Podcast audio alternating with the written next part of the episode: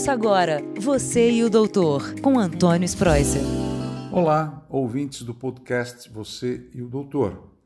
Uh, semanalmente nós conversamos sobre saúde e qualidade de vida e eu procuro sempre atualizá-los e atualizá-las uh, em questões básicas de saúde, o que está acontecendo no mundo da medicina.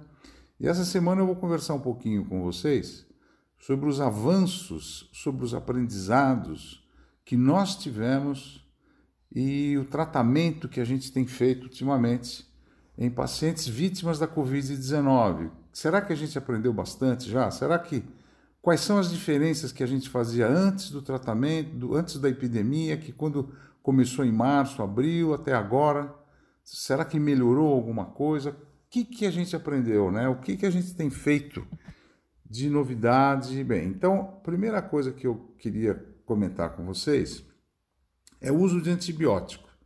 Antigamente os pacientes internavam em hospital, internavam na UTI, e nós já começávamos a dar antibiótico porque pensava que, além do vírus, as bactérias também podiam ter um papel fundamental na, na piora né, do pulmão dos pacientes. E a gente aprendeu atualmente o quê? Quando você tem uma gripe, uma influenza está no seu corpo, você tem problema respiratório, 40% das vezes os pacientes ficam com co-infecção. Ou seja, o vírus está lá, a bactéria entra porque a imunidade está baixa. Em 40% das vezes, a gripe causada pelo influenza, você precisa dar antibiótico para melhorar a função pulmonar e diminuir a infecção bacteriana. No caso do SARS-CoV-2, no caso da Covid-19, a gente aprendeu que somente de 5 a 7% dos casos é que precisam de antibiótico. Então a gente limitou muito o uso de antibióticos. Nós temos colhido mais secreção pulmonar, secreção traqueal. A gente tem feito um estudo direcionado para ver que tipo de bactéria que o pulmão tem para tratar. Porque senão, antigamente a gente dava tanto antibiótico que a gente acabava fazendo com que o pulmão, nem, nem o, o paciente nem precisasse de tanto antibiótico. Isso mais tarde pode virar uma superinfecção. Né? A gente pode estar uh, favorecendo para daqui a uns meses e anos o aparecimento de bactérias resistentes. Então, limitar o uso de antibiótico é importante, sendo que é importante fazer o estudo prévio, fazer cultura e antibiograma para saber se vai dar ou não. Segundo lugar, o uso do anticoagulante. A gente sabe que pessoas com doenças pré-existentes, comorbidade como hipertensão, obesidade, diabetes, já fazem com que o nosso sangue tenha a probabilidade de entupir, ficar mais grosso, coagular mais rápido.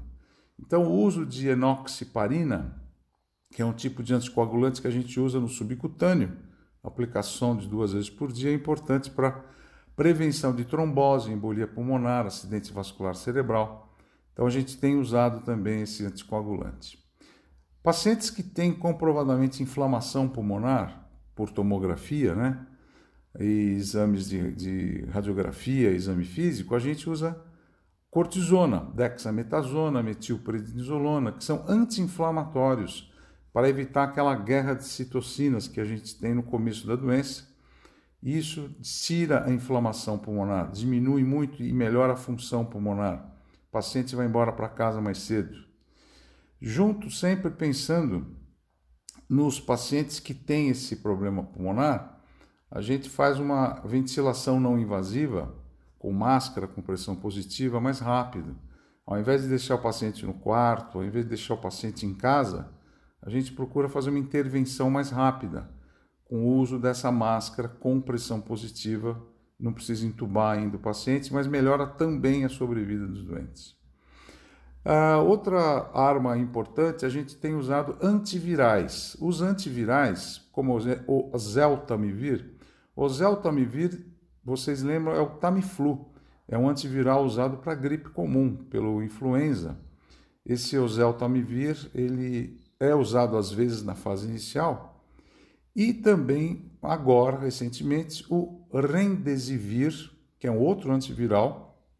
Esse antiviral foi usado para tratar a hepatite C e o vírus ebola, e agora a gente tem usado também para a Covid-19. O Remdesivir, quando usado na dose certa e de uma maneira mais eficiente, ele abrevia a internação hospitalar, tira complicações, diminui mortalidade. Ele não mata propriamente o vírus diretamente SARS-CoV-2, mas ele impede o paciente de complicações, entendeu? Então o Remdesivir tem sido usado e o oseltamivir a gente deixa para casos mais leves e às vezes nem usa mais na fase inicial.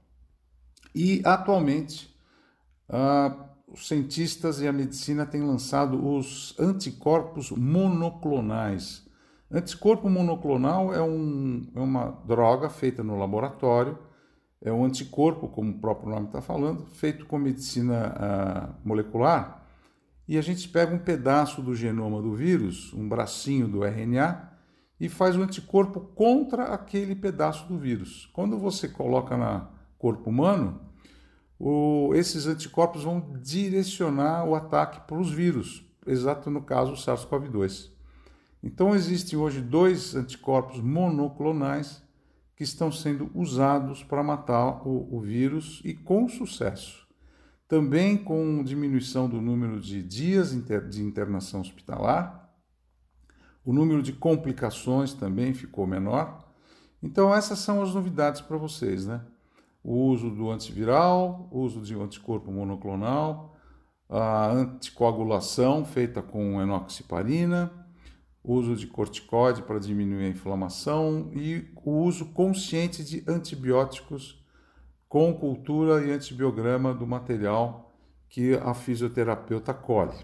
Então, atualmente, os médicos e enfermeiros, técnicos de enfermagem, fisioterapeuta, nutricionista, todos nós agora temos mais experiência em tratar o vírus.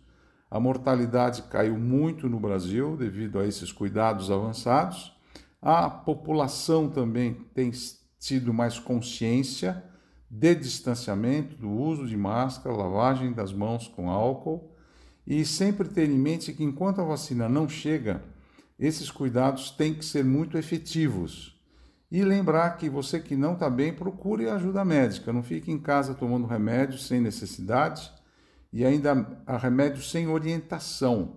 Procure evitar de tomar as medicações que os amigos e as pessoas falam para você tomar, sempre procure um tratamento médico e um serviço médico que você tem direito aqui no Brasil para fazer o exame, para ver o que, que a gente pode fazer. Ah, muito obrigado pela audiência, obrigado que a gente está sempre junto. Semana que vem estaremos aqui com um novo podcast Você, o Doutor, para atualizá-los sobre o que se passa no mundo da medicina. Obrigado, fiquem com Deus, uma boa semana. Tchau. Você e o Doutor, com Antônio Spreuser.